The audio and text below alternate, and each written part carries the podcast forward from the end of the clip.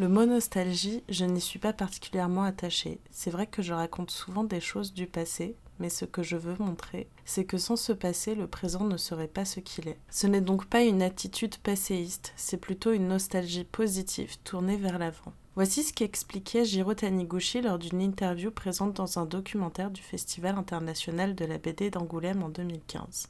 L'œuvre qui m'a donné envie de vous parler de Jiro Taniguchi aujourd'hui, c'est son carnet de voyage sobrement intitulé Venise, issu d'une collection nommée Travel Book et édité par la maison de couture Louis Vuitton.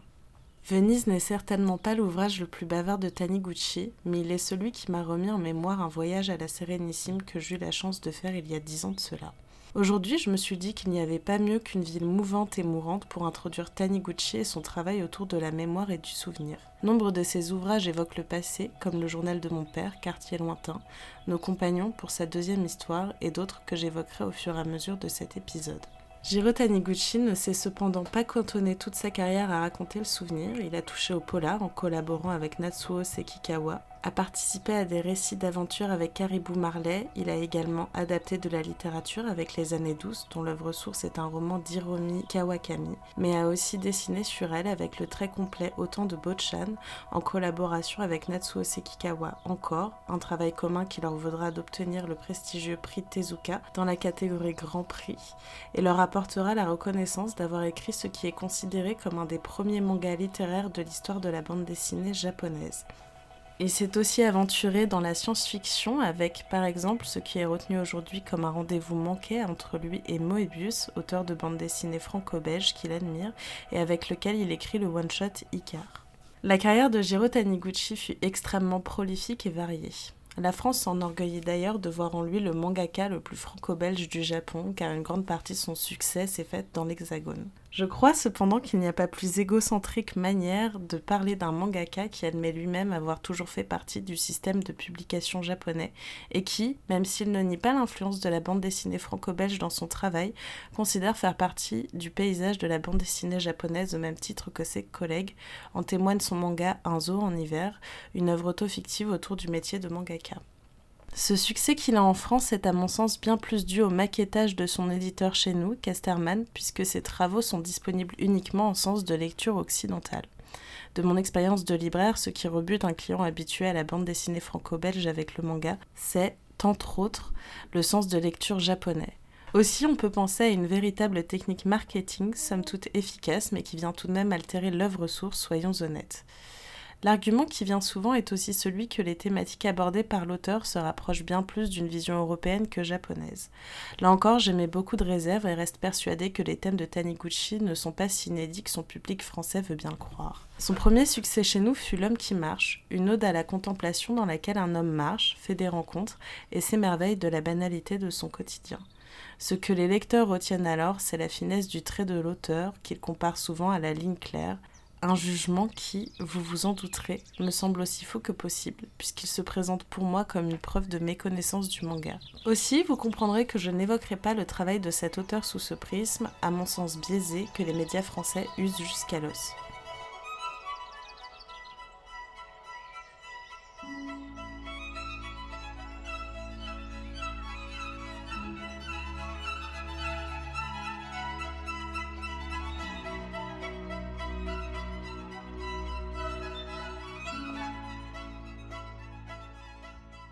Propos de Taniguchi que je citais en introduction sont riches de sens pour comprendre une grande partie de sa démarche artistique et l'approche que je fais par Venise est évocatrice sur l'essentialité de la mémoire sur tout un pan de son œuvre.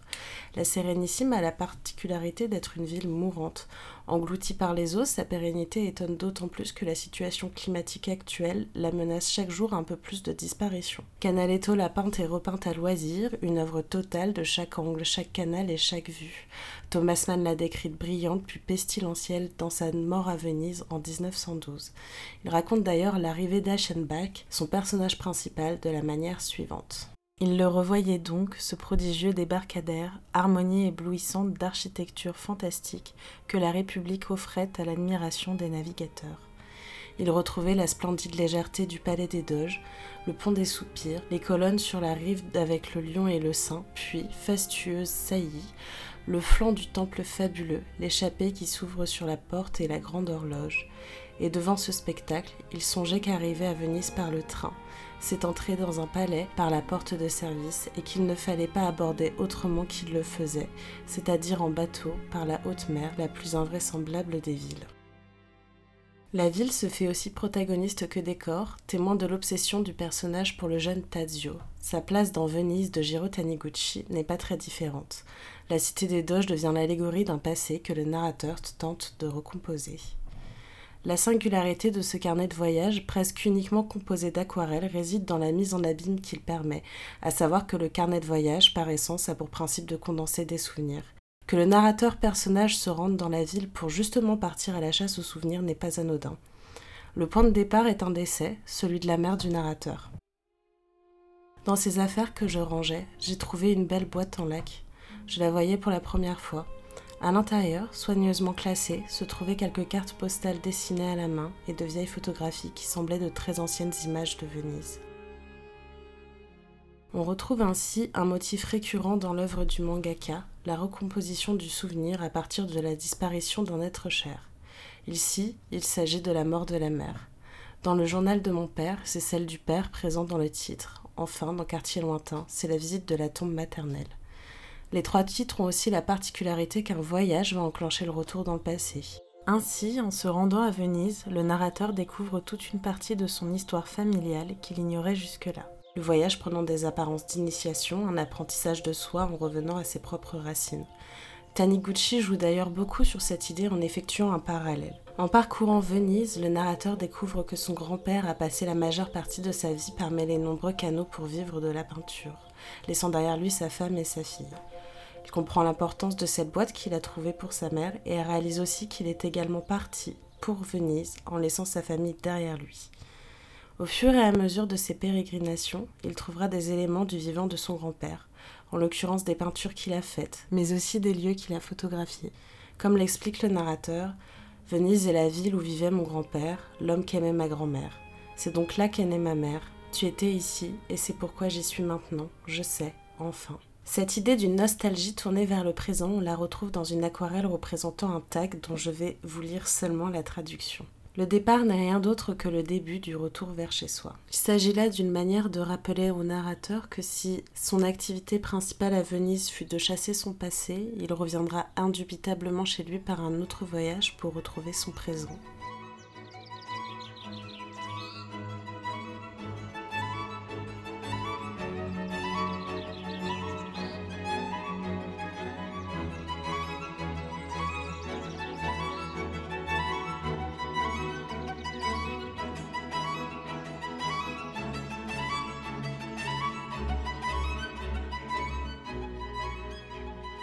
Le voyage, justement, est chez Taniguchi un prétexte à l'évolution de soi. C'est une notion que l'on retrouve notamment dans son Sommet des dieux, où tous les personnages vont vivre une aventure humaine exceptionnelle. Mais pas besoin de partir jusqu'en Himalaya pour que le voyage soit un apprentissage. Il suffit parfois de revenir dans sa ville natale, ce que vont d'ailleurs expérimenter aussi bien Yoichi Yamashita dans le journal de mon père qu'Hiroshi Nakahara dans Quartier lointain. Les deux récits se situent dans la préfecture de Totori au Japon et s'inscrivent pour leur auteur dans une démarche que l'on pourrait qualifier d'introspective. Je n'avais pas clairement l'idée de décrire la façon dont je raconterais une histoire de famille. Quand j'ai décidé de raconter une histoire se passant à Totori, le grand incendie m'a paru important. J'ai voulu représenter ce que cet événement avait pu être pour ma famille. Il m'a semblé nécessaire d'extraire cela de moi, que ce soit moi qui le raconte. Explique-t-il par exemple pour le journal de mon père. Dans ce manga, justement, les funérailles du père sont l'occasion pour celui qui a passé sa vie d'adulte aussi loin de sa famille que possible de poser un nouveau regard sur son passé et sur ce père qu'il a toujours méjugé. Il va ainsi retrouver de nombreuses personnes qui l'ont accompagné jusqu'à ce qu'il quitte la maison familiale et va comprendre que les souvenirs de l'enfance sont bien souvent erronés, égocentrés et nécessitent parfois qu'on y pose un regard plus neutre et moins émotionnel. Yoichi va ainsi se rendre compte de toute l'implication de son père dans son éducation et des difficultés qu'il a pu rencontrer, mais aussi de la chaleur dont il était capable auprès de ses enfants. Une scène qui m'a particulièrement marquée à ce sujet se passe durant le chapitre qui raconte le grand incendie de Totori en 1952. En tant que lecteur, on assiste à un souvenir remémoré par deux personnages différents. Yoichi se souvient que lorsque les flammes dévoraient sa maison, leur chien disparu avait été sauvé par son oncle. L'unique chose de cette époque dont je garde un souvenir précis, c'est quand oncle Daisuke a sauvé Shiro. À cette affirmation, Daisuke répondra Ah bon? Mais oui, c'est vrai. À cette époque, j'étais trop fougueux pour me rappeler des détails, mais. Il ne s'agirait pas plutôt de Takeshi? C'est ton père qui a sorti le chien qui s'était terré sous le plancher de la véranda. Je commençais à avoir du mal à respirer, c'était dangereux. Quelques minutes de plus et nous étions enveloppés par la fumée. Ce souvenir est clé pour Yoichi puisqu'il a largement contribué à former l'image qu'il s'était toujours faite de son père. En entendant la réponse de son oncle, il comprend son erreur et commence à revoir son jugement. À partir de là, la narration des souvenirs se fera de plus en plus précise, Yoichi ressassant les événements qui l'auront le plus marqué, comme la mort de son chien ou encore le fait d'avoir été abandonné par sa mère. Cette longue réminiscence, comme celle du narrateur de Venise, permet une vision plus nette du présent. Mon retour au village natal après 16 ans d'absence m'avait enseigné beaucoup de choses. Je connaissais le bonheur de retrouver ses racines. Ma ville natale était toujours là, inchangée, et le serait à tout jamais. Ce n'était pas moi qui étais revenu vers elle, mais c'était elle qui, peu à peu, était entrée dans mon cœur. C'est un constat similaire qu'effectue Hiroshi Nakahara, personnage principal et narrateur de Quartier lointain. Lui aussi voyage, et ce de deux manières différentes. La première en se trompant de train pour rentrer chez lui, la seconde en voyageant dans le temps et en se retrouvant à l'époque de ses 14 ans esprit d'adulte dans un corps d'enfant, il va revivre un traumatisme, celui de la disparition de son père qui, du jour au lendemain, abandonne femme et enfant sans aucune explication. Hiroshi tentera, grâce à ce retour exceptionnel dans le passé, de changer les événements et de garder une famille soudée. Il va ainsi découvrir les joies que procure l'enfance, mais aussi retrouver sa place en tant qu'adulte dans sa vie, dans le présent.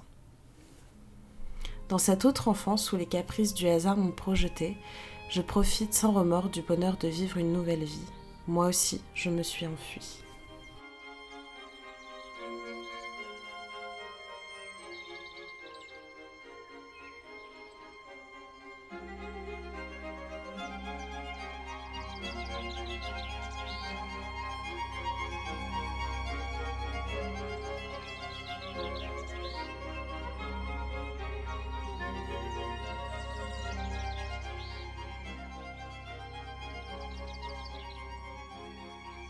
L'enfance, Jiro Taniguchi lui fait la part belle dans les deux œuvres citées précédemment. On comprend tout le pouvoir du souvenir chez Yoichi dans le journal de mon père, puisque c'est tout ce qui lui reste justement de son père, des souvenirs. On notera d'ailleurs une grande littérarité dans les mots utilisés par Taniguchi pour raconter ses instants entre père et fils. L'été, la mer scintillante et le ciel d'un bleu profond. L'air marin, un village de pêcheurs caché dans une crique sur la jolie côte de Sanine. Ensuite, mon père. Mon père, contrairement à son habitude, était là. Il prenait plaisir à nous raconter ses souvenirs d'enfance. J'aimais mon père tel que je le voyais l'été.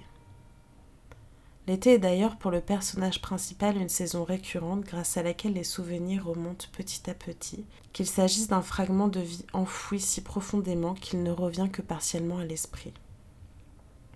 Il y a autre chose, un souvenir que je ne parviens pas à fixer, les lucioles, les fenêtres éclairées d'une maison de style occidental, les officiers et les soldats de l'armée d'occupation, une soirée dansante, et puis maman.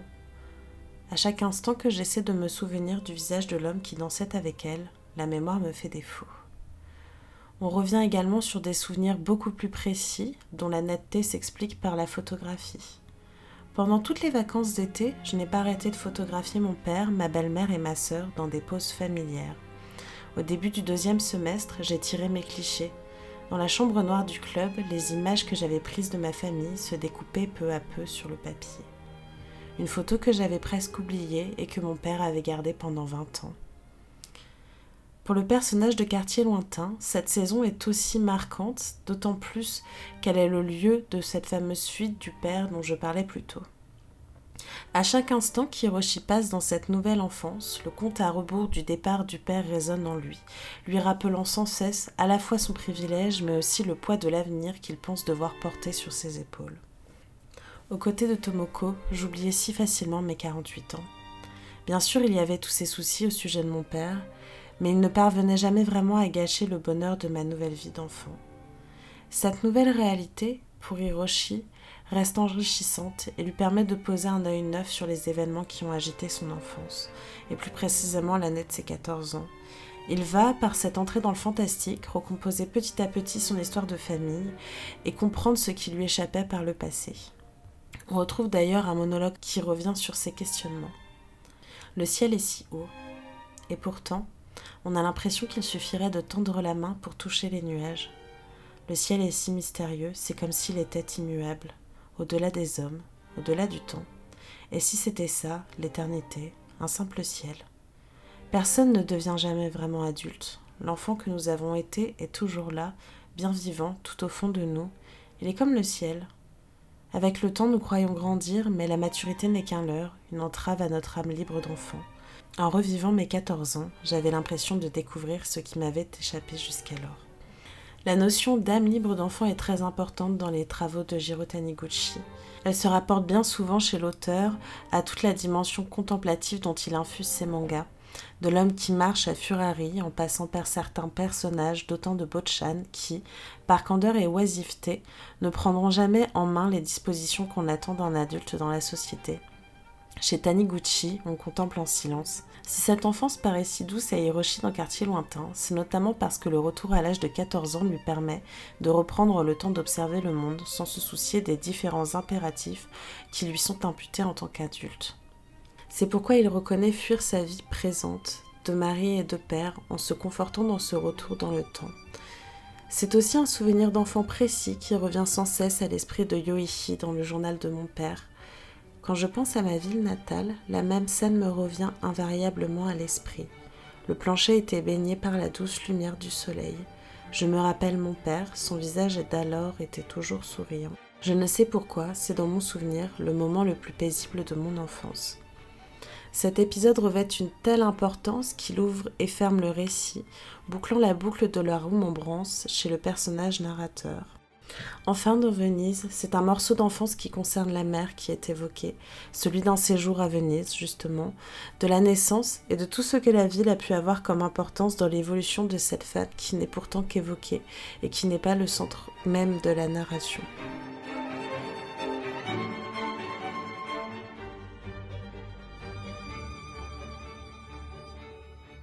Pour conclure, ce passage dans la vallée des souvenirs est une véritable résilience pour les différents personnages dont j'ai parlé.